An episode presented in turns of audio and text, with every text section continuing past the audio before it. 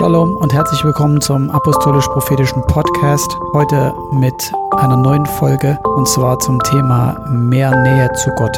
Ja, wie kann sich deine Beziehung zu Gott noch verbessern und wie kannst du in die Tiefe gehen und mehr von Gott in deinem Leben haben? Sei damit gesegnet, ein schönes Wochenende und auch eine gute Woche. Shalom.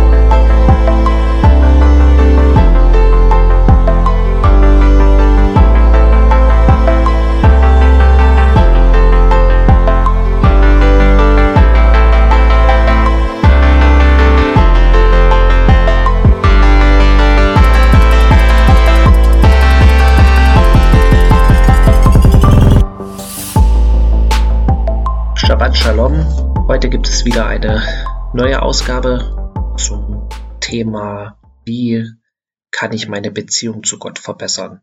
Und wir haben ja schon oft darüber geredet, ja, Gott zu suchen oder ja, jeder von euch hat sicherlich selbst seinen Weg, wie er sozusagen Zeit mit Gott verbringt oder die Nähe Gottes sucht.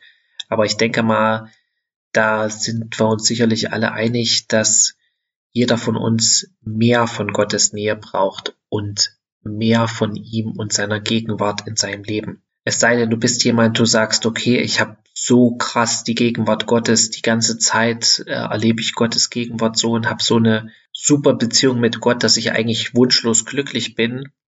Selbst wenn das so sein sollte, ich denke, es gibt immer noch eine Steigerung und ich sag mal so, diese absolut vollkommene Beziehung werden wir erst mit ihm haben, wenn wir im Himmel sind. Natürlich können wir hier schon einen Teil davon, sage ich mal, erleben, aber selbst Paulus hat es ja gesagt, dass er es noch nicht ergriffen hat. Er streckt sich aber danach aus. Und genauso ist es natürlich auch mit uns. Wir leben noch in diesem Körper.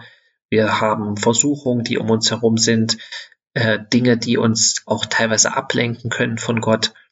Genau, und darum soll es heute gehen. Wie kann ich eine bessere Beziehung mit Gott haben? Und wie auch in menschlichen Beziehungen gibt es, sage ich mal, bestimmte Dinge, die eine Beziehung voranbringen und äh, dafür sorgen, dass man mehr Nähe hat und bestimmte Dinge, die dafür sorgen, ich sag's mal so, dass die Beziehung eher abgekühlt ist und nicht so gut äh, funktioniert, die klassischen Beziehungskiller. Und bei Gott gibt es auch so ein paar Beziehungskiller oder eine Beziehung zu Gott. Gott ist genauso wie wir eine Person. Gott hat Gefühle. Gott hat Dinge, die er gut findet, die er nicht gut findet. Sogar Dinge, die ihn wütend machen. Dinge, die ihm Freude bereiten. Genau, das muss ich euch nicht alles erklären. Das wisst ihr alles selbst auch. Und deswegen will ich einfach mal anfangen mit Psalm 1. Das kennt ihr. Psalm 1, Vers 1, da heißt es ja wohl dem, der nicht wandelt nach dem Rat der Gottlosen, noch tritt auf den Weg der Sünder, noch sitzt, wo die Spötter sitzen, sondern seine Lust hat am Gesetz des Herrn. Okay, ihr kennt das alles. Dieses Wohl dem kann man auch übersetzen. Es ist auch in den meisten englischen Bibeln, King James zum Beispiel oder New King James oder eigentlich fast in allen englischen Bibeln, ist das mit blessed übersetzt, also gesegnet. Man kann das sowohl als auch übersetzen. Also gesegnet, wer nicht wandelt nach dem Rat der Gottlosen, noch tritt auf den Weg der Sünder, noch sitzt, wo die Spötter sitzen. Okay, und hier soll es darum gehen, manchmal fragen wir uns ja immer, okay, was kann ich tun, ja, um Gott näher zu sein? Was kann ich machen? Was kann ich tun oder hervorbringen? So nach dem Motto, als müsstest du erstmal irgendwas leisten, irgendwas machen, um dann irgendwas zu bekommen. Aber hier siehst du, dass du allein schon gesegnet sein kannst, indem du bestimmte Dinge nicht tust. Also du musst gar nichts tun, sondern du musst einfach nur bestimmte Dinge unterlassen oder gar nicht tun oder dich gar nicht daran beteiligen. Und allein dadurch, indem du bestimmte Dinge nicht tust, bist du automatisch schon gesegnet von Gott. Bist du automatisch schon, ich sag mal, ihm nah, ihm näher. Und es soll jetzt nicht darum gehen, was genau hier steht, dieses äh, nicht im Rat der Gottlosen, also dir von Leuten Rat geben zu lassen, die Gott nicht kennen. Es soll jetzt gar nicht um das Detail gehen, sondern einfach nur um die Tatsache, bestimmte Dinge, die du nicht tun solltest. Und äh, das ist eigentlich ganz einfach. Ja, Dinge zu unterlassen ist meistens einfacher als Dinge zu tun. okay. Und eine ganz wichtige Sache, die, ich sag mal, der ich, aus meiner Sicht Beziehungskiller Nummer eins ist, in der Beziehung zu Gott, ist Stolz. Und da gibt es eine gute Stelle, das ist auch im, im Psalm, das ist eine meiner Lieblingsstellen. Und das ist in Psalm 138, äh, Vers 6. Denn der Herr oder den Jahwe ist erhaben und sieht auf den Niedrigen. Und den Hochmütigen, oder in einer anderen Übersetzung heißt es, und den Stolzen erkennt er von ferne. Das heißt, Gott erkennt von Weitem, ob jemand stolz ist und oder hochmütig, ja, wie es auch hier übersetzt wird, aber eigentlich in den meisten Übersetzungen heißt es Stolz. Den Stolzen erkennt er von ferne. Das heißt, er kommt ihm gar nicht erst nah. Gott bleibt solchen Leuten fern. Und wenn du auf Nummer sicher gehen willst, dass du, sage ich mal, eine Fernbeziehung, eine Distanzbeziehung mit Gott hast, dann ist das Beste oder was du machen kannst, um dafür zu sorgen, dass Gott dir fern bleibt, stolz zu sein. Oder an bestimmten Dingen festzuhalten, die Gott als Stolz bezeichnet. Ja, aber es hört sich ja erstmal komisch an, aber manchmal ist es so, dass uns bestimmte Dinge gar nicht bewusst sind. Deswegen ist es ja auch wichtig zu beten und, und auch solche Sachen Gott hinzulegen und zu sagen, zum Beispiel Gott, mach, dass da, wo ich vielleicht es gar nicht sehe, wo ich stolz bin oder wo bestimmte Dinge in meinem Leben sind, dass du mir das zeigst, dass ich das erkenne. Ja, wie es halt auch schon so schön heißt, wo Jesus gesagt hat, du siehst den Splitter im Auge deines Bruders, aber den Balken vom Kopf siehst du nicht. Ja, bei anderen können wir natürlich sofort erkennen, ja, der ist aber stolz, der ist aber eingebildet, der ist aber hochmütig in der Gemeinde oder auf Arbeit oder was weiß ich. Aber bei uns selbst, ja, sollen wir es auch erkennen. Und dafür äh, kannst du beten und dann zeigt es dir Gott. Oder ich noch mal eine andere Sache. Also Stolz will ich noch eine andere Stelle äh, dazu vorlesen oder ein paar. Wir können uns nicht alle angucken natürlich, aber Stolz ist immer in Verbindung mit anderen, ich sag mal, schlechten Eigenschaften oder Sünden. Und das steht in Jeremia Kapitel 48, Vers 29. Und da geht es um Moab. Und da heißt es in Vers 29, wir haben vom Hochmut oder wie gesagt in, bei Luther heißt es Stolz, vom Stolz Moabs gehört dass er sehr groß ist, von seinem Stolz und seinem Hochmut und seiner Überheblichkeit und von der Großtuerei seines Herzens. Ich kenne seinen Übermut wohl, spricht der Herr. Sein Gerede ist nicht aufrichtig und es handelt auch nicht ehrlich. Also hier sehen wir, dass in Verbindung mit Stolz viele andere Dinge noch dazu sich gesellen. Hochmut, Überheblichkeit, Großtuerei, nicht aufrichtig sein, und nicht ehrlich sein. Man könnte so sagen, dass Stolz immer in Verbindung mit vielen anderen Sünden im Gepäck kommt. Und noch eine andere Stelle, das ist in Hesekiel, Vers 16, äh, Kapitel 16, Vers 49. Da geht's um Sodom und Gomorra. Ja, und ihr fragt euch jetzt wahrscheinlich, okay, was war die Hauptsünde in Sodom und Gomorra?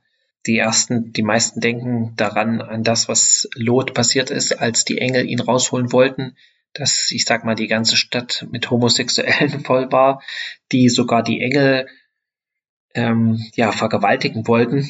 Aber hier steht in Hesekiel Kapitel 16, wie gesagt, Vers 49, siehe, das war die Sünde deiner Schwester Sodom.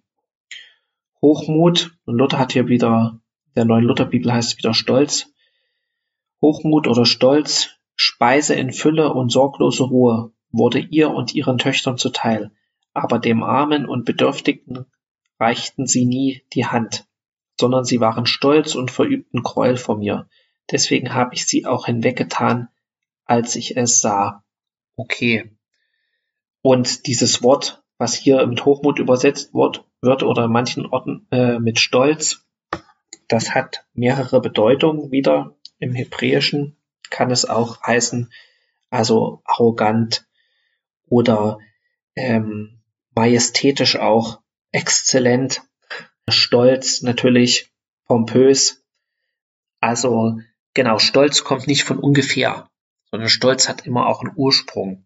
Und das wollen wir uns auch nochmal angucken. Woher kommt eigentlich der Stolz? weil es bringt ja jetzt nichts zu sagen, okay, Gott mag keinen Stolz, aber es hat ja einen Ursprung. Und genauso sagt ja auch Jesus, der die Axt ist äh, an die Wurzel der Bäume gelegt. Jeder Baum, der keine gute Frucht bringt, wird abgehauen und ins Feuer geworfen. Das heißt, Jesus will immer eine Wurzelbehandlung. Ja, Jesus will nicht nur sozusagen die, die kranken Zweige abschneiden, wenn eigentlich die Wurzel krank ist. Und genauso ist jedes Verhalten oder alle Dinge, die auch, sag ich mal, Gott nicht gefallen, die kommen von irgendwoher. Die haben einen Ursprung. Und da gibt es natürlich auch eine Bibelstelle. Das ist auch ein Psalm. Psalm 17, Vers 10. Ihr fettes Herz verschließen sie. Mit ihrem Mund reden sie übermütig, beziehungsweise auch an den anderen Übersetzungen stolz. Und in Daniel Kapitel 5, Vers 20, da redet ja Daniel über Nebukadnezar, da sich aber sein Herz erhob und sein Geist stolz wurde, bis zur Vermessenheit, wurde er von seinem königlichen Thron gestürzt, und seine Würde wurde ihm genommen. Man verstieß ihn von den Menschenkindern, und sein Herz wurde den Tieren gleich. Er wohnte bei den Wildeseln, und man fütterte ihn mit Gras und so weiter. Ihr kennt das.